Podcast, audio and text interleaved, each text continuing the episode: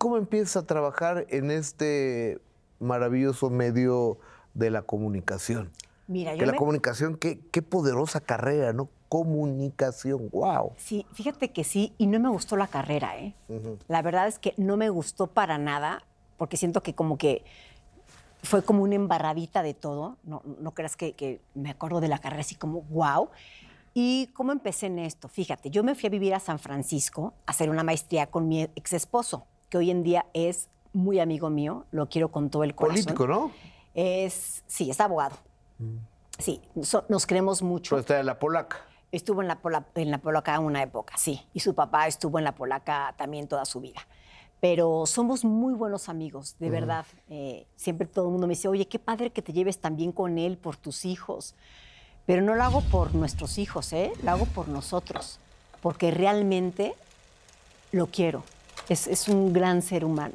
Pero bueno, nos casamos, nos fuimos a vivir a San Francisco y cuando regresé entré a trabajar a Televisión Azteca, pero al área de ventas. No sabes lo que me gusta vender, a que no te la sabías. Me No. encanta vender. Y soy muy buena, ¿eh? Soy muy buena porque aparte vas con un tipo de cliente y te vistes de una manera, vas con otro tipo de cliente y te vistes de otra manera.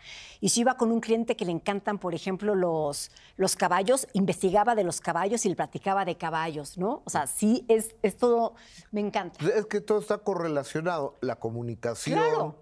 Mm. las ventas, la psicología aplicada. O sea, tú ibas un paso más adelante. O sea, porque tú eh, satisfacías la, necesidad auditiva de tu cliente y seguramente te iba a comprar la publicidad. Totalmente, totalmente. Pero bueno, ahí eh, me embaracé, me embaracé y me salí de trabajar porque sí me quería dedicar a ser mamá. Yo siempre, la verdad, había dicho que el día que fuera mamá quería estar con mi hijo. Entonces, era una chamba pues, que trabajaba de 8 a 8, o sea, sí era pesada. Entonces, me salí de trabajar, estuve eh, de mamá, de Emiliano, feliz siendo tiene mamá. Emiliano Emiliano tiene hoy 26 años. Y nació Pedro también. Nació Pedro y Pedro, eh, cuando tenía tres años, le detectan una enfermedad en los riñones que se llama síndrome nefrótico, que es una enfermedad bastante peligrosa. Hay diferentes niveles ¿En qué consiste? es, haz cuenta que, el- que el riñón se te inflama y como los poros del riñón se, se abren y por ahí se te sale la proteína del cuerpo.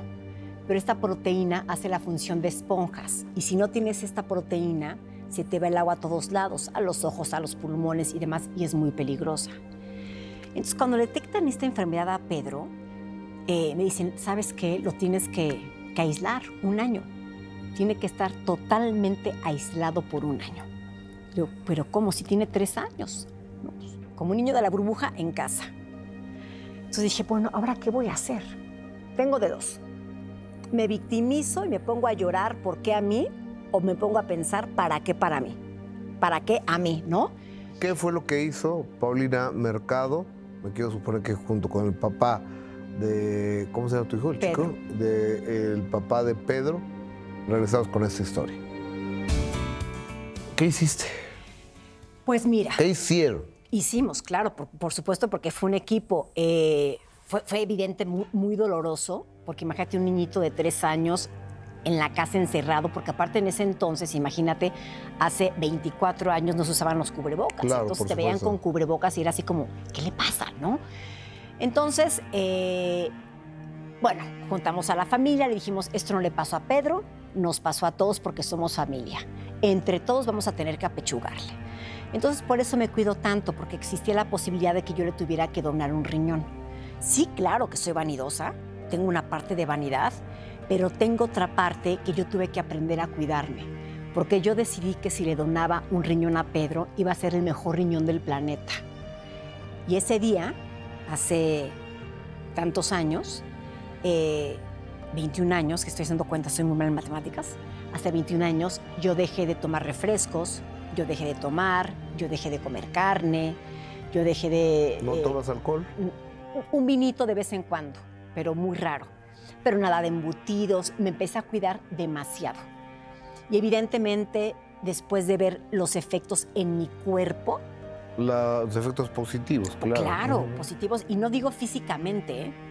También. También, sí, pero internamente, claro que ya me seguí con este estilo de vida. Pero bueno, eh, gracias a Dios, Pedro, después del año, le puse una, una escuela en la casa. Dije, a ver, esto, o sea, no nos vamos a deprimir. La vida sigue, la vida continúa. Ok. Le enseñé a Pedro a agarrar sus medicinas en la mañana desde chiquito. A ver, Pedro, ¿qué tal que yo mañana algo me pase y no estoy? Tienes que aprender a ser independiente. Te vas a levantar, vas a agarrar tus medicinas, tienes que ponerte de esto, ta, ta, ta, ta. Y contratamos una maestra Montessori y le pusimos una escuelita en el jardín. Ok. Todas las mañanas a las 7 de la mañana le poníamos un uniforme, lo peinábamos, le poníamos gel, le ponías su uniforme y lo llevaba al jardín. Para que tuviera una vida lo más normal posible. Qué maravilloso. Claro. Qué gran historia esta. Sí, fue muy linda. Hoy, bueno, hoy te puedo decir que, soy- que fue muy linda, pero sí. ¿Y cuánto tiempo fue? Totalmente aislado, un año. Totalmente aislado, sin salir para nada. Y enfermo estuvo como cuatro años, con cortisona. ¿Y el niño muy que el niño te preguntaba por qué, mamá? Sí, siempre fuimos muy claros. Mira, este es tu riñón y tú tienes guerreros dentro del cuerpo, pero tus guerreros ahorita no tienen lanzas, porque entonces te estás tomando una cosa que se llama cortisona y la cortisona los debilita. Entonces tus guerreros, como no tienen lanzas, pueden aceptar cualquier bacteria en tu cuerpo. Entonces, o sea, siempre fui súper, súper clara, jamás le mentí. Oye, pues eh, tenías una happy family con un marido que Tipazo. Tipazo, con dos hijos, gracias a Dios ya al paso del tiempo sanos ambos. ¿Se acabó el amor también a ti? ¿Se te fue el amor? ¿Sabes qué? No. Yo creo, a mí cuando me preguntan qué pasó con Pablo, porque la gente no entiende, porque si nos ves juntos dices, a ver, Paulina, pero se llevan tan bien y se quieren tanto. Yo creo que cometimos el error que cometen muchísimas parejas, que siempre les digo a los que se van a casar, no lo hagan. Nos dimos por hecho. Nos dimos por hecho. Yo creo No que él entiendo. pensó que yo siempre iba a estar, yo siempre pensé que él iba a estar, dejas de hacer vida de pareja, pones a los niños en medio, dejas de, de- de- de divertirte con tu pareja, dejas de arreglarte para tu pareja y nos dimos por hecho, entonces nos fuimos enfriando y cada quien fue tomando su camino, cada quien fue haciendo sus planes, cada quien fue haciendo su historia y de repente te volteas y no te reconoces, pero es un hombre extraordinario, eh, realmente no tendría nada que reclamarle. ¿Quién pidió el divorcio? Los dos. Porque eh, eh, es una gran respuesta esa, ¿no? Muy políticamente correcta. Gustavo eres.